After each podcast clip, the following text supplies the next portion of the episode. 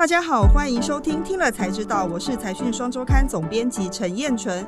今天我们要带大家揭秘的是老字号的食品家族接班人的新面孔。今天我们来宾是财讯的撰述委员游小燕，欢迎小燕。嗨，各位财讯的观众朋友们，大家好。对，小燕是主跑食品线啦。那食品线有非常多老字号的公司，都有很大的土地资产，或是很多神秘的面孔。我们今天要聊的部分有两个，第一个部分是乖乖的新东家是谁？三 D 集团的幕后老板是哪一位？第二个部分是台中大坑有百万坪的神秘地主是谁？他们又做了什么事情？好的，我们现在很快进入第一 part 哈，就是有关于乖乖。乖乖应该是所有台湾人的儿时共同记忆啦。对，没错。然后最近乖乖登上 BBC 的英文报道。对，就是台湾半导体之所以会这么强，是因为我们有一个神秘的零食，就是绿色乖乖。绿乖乖，乖乖对我们台湾人是非常重要。不止小时候零食里面有玩具可以玩，现在在工作场域里面也真的是非常重要。但是乖乖其实是一个。老字号的公司，它应该有超过六十年，超过六十年。对，那它其实最近有一些经营权易手的情况嘛，请小燕跟我们分享一下。其实早年的经营就是廖家在经营乖乖的，但是几年前就是他们兄弟有一些经营权的一些问题，后来就是由三 D 集团的老板入主了这个乖乖这间老公司。这我可以补充一下，因为基本上很多食品的家族在经营久了之后，股权就开枝散叶，就越来越分散，原本可能很集中，所以就让外人有点机会可以进来取得经营权。那三地集团也是因为跟里面的人有一些交易，被取得乖乖的经营权嘛？因为乖乖并没有上市啊。对对对，就是经营权的问题，然后在外面问说，哎，有没有人想要进来买？那这个我就很想请教小燕啦，因为三地集团对于很多台湾人来说，应该是非常陌生，超级陌生。然后这些个集团其实它是二零零八年就是才创立的集团，就是老板他是从在高雄做四地重化开始起家的一个人。那他成名最经典的一个四地重化的案子叫做文山特区，文山特区这个案子就让他赚。到了蛮多钱的，所以他是从房地产起家的。对，房地产开始，老板叫做钟家村，是三地集团的董事长吗？对对对对，他们现在就是版图经营蛮大的，因为四地重划刚开始做的时候，早年土地取得啊，跟地主谈也相对容易啊。现在地主实在越来越变越聪明，不是这么好赚这一块，那他们就开始尝试说，哎，我们开始要多角化经营。还有像是他们也买下很多客运，像是高雄客运啊、府城客运、嘉义客运、台东普悠玛客运，都是他们的。所以他们基本上是从房地产起家之后就开始向外扩散。他在选择标的的时候，有一些他自己的思考逻辑嘛？不然看起来很跨，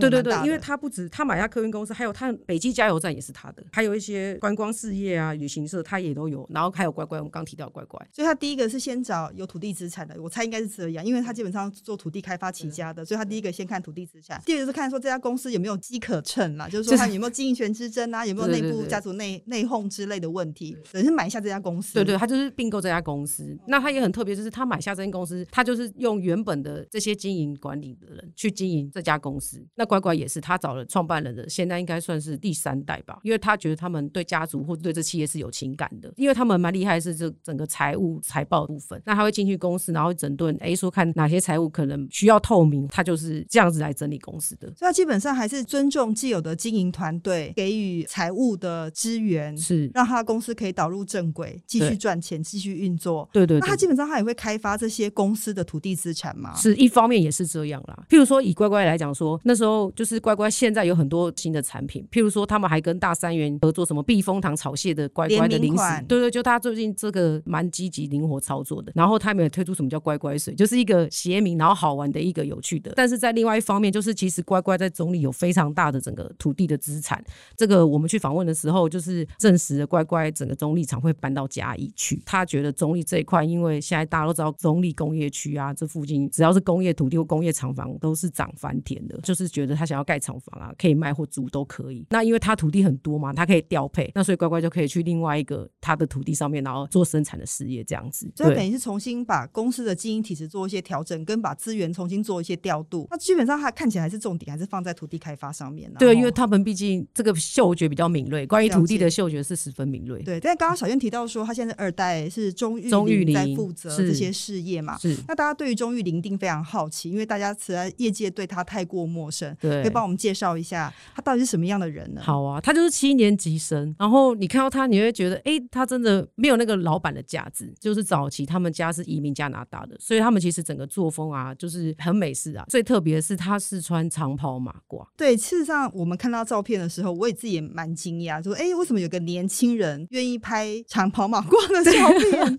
对，他就就很喜欢。他说，譬如说结婚或生日宴会，他就会穿长袍马褂去。那所以他的经营风格上，当然就是说，第一个刚刚到了嘛，就是他对房地产开发非常有兴趣。在整个运作的过程中，他会参与决策吗？他其实蛮放手这些事情的。其实他觉得说，因为他们现在公司多角化经营这么多，那他就是主要去管他的财务，所以基本上他对财务这件事情抓得很紧。对对对，那他跟他父亲就是会会一起去调配财务，比如说什么环保、渔电共生啊，或者是客运，他们都有各自的事业体的负责人，所以其实他也蛮放权的。所以他也投资渔电共生哦。对对对，他说这个在台南七股沿岸，他说如果最近有个新的案子，那他整个弄好之后有三百多公顷，会是全台湾最大的渔电共生案。所以三地集团应该严格说起来，它应该算是什么？是一个投资控股集团。对，概念比较像这个。看起来这个投资的标的也蛮包山包海的。他自己怎么想的呢？刚刚有提到说，因为土地他觉得现在利润越来越薄嘛，那他也可以多角化去经营这些事情，他也觉得比较有获利的空间，比较有商机啊。而且他会朝现在比较流行的议题，然后去做投资。那我回来很想好奇的问小燕说，他回来买这个乖乖，因为他知道乖乖是台湾人共同的回忆吗？对，他知道，他特别很喜欢老品牌概念，就是所以乖乖是大家的共同的回忆。那他也觉得说，就是这个回忆不可以就这样子没了。所以其实乖乖之前闹得很凶的时候，一度这个品牌就真的要这样消失，那他也是舍不得这样子。那所以接下来他还有其他的这个投资的计划吗？非常，还是还有其他的新的标的吗？非常透露一下，非常多。但是他就是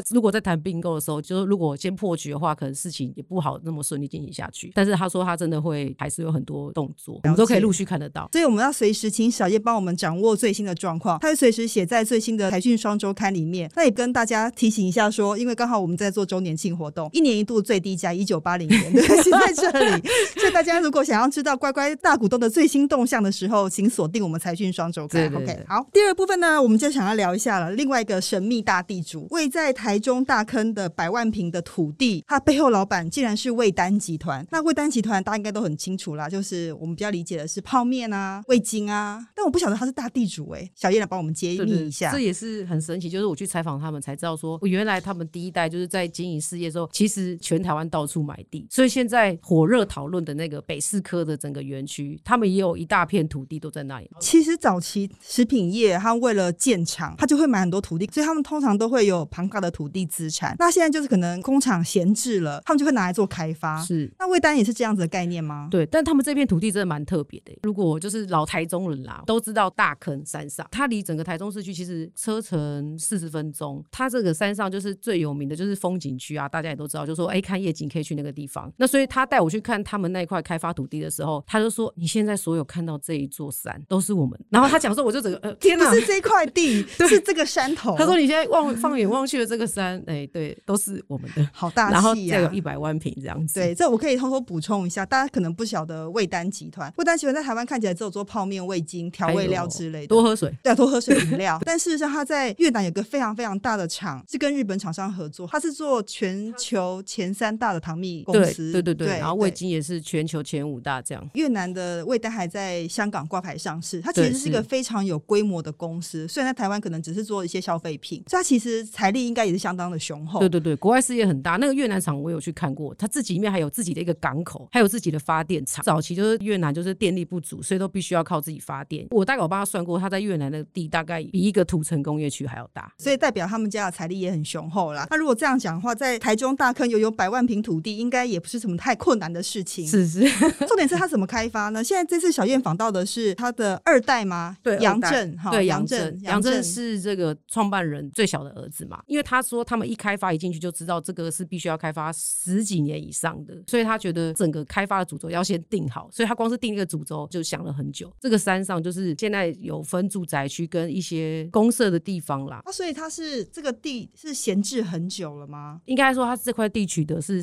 快五十年，快五十年都一直在那里种树是吧？对。然后因为其实当初取得的不只是他们杨家了，还有一些合伙人。但是因为后来大家慢慢退股，然后他们就不断的一直买进来之后，大部分现在整个大股东就是他们了。所以他现在是要把这块地开发成一个住宅，住宅，然后低度住宅的一个地区这样子。所以杨震是在集团里面专门负责土地开发这一块业务吗？对，他其实是在魏丹是担任董事，那后来就是他们有旗下有个叫做万宝资产的，就由杨震来负责这样，然后来开发这整个大坑山上的这个开发案。所以他整个大坑山上的开发案是全部都做住宅吗？还是说他也会？没有没有，他现在最近也刚开幕一个是咖啡店这样子，因为他们的 view 很好。好。那他也想说，哎，大家如果可以进这个咖啡店，然后也可以为社区赚钱，然后可以更知道大坑这个山上。对，这也算是食品业多角化经营啦。再从食品本业，因为很多的闲置资产，所以开始做一些住宅或房地产的开发这样子。那他还有其他的接下来要开发的吗？其实还很多哎。他说，不论市区啊，或是我刚刚讲到的台北北投的市北科，接下来我们应该会看到整个味丹的脚步应该会越来越多，然后也应该未来会一直听到他们的名声啦。了解，所以我们以后对于味丹的认识不是只有食品，以后我们可能看到建案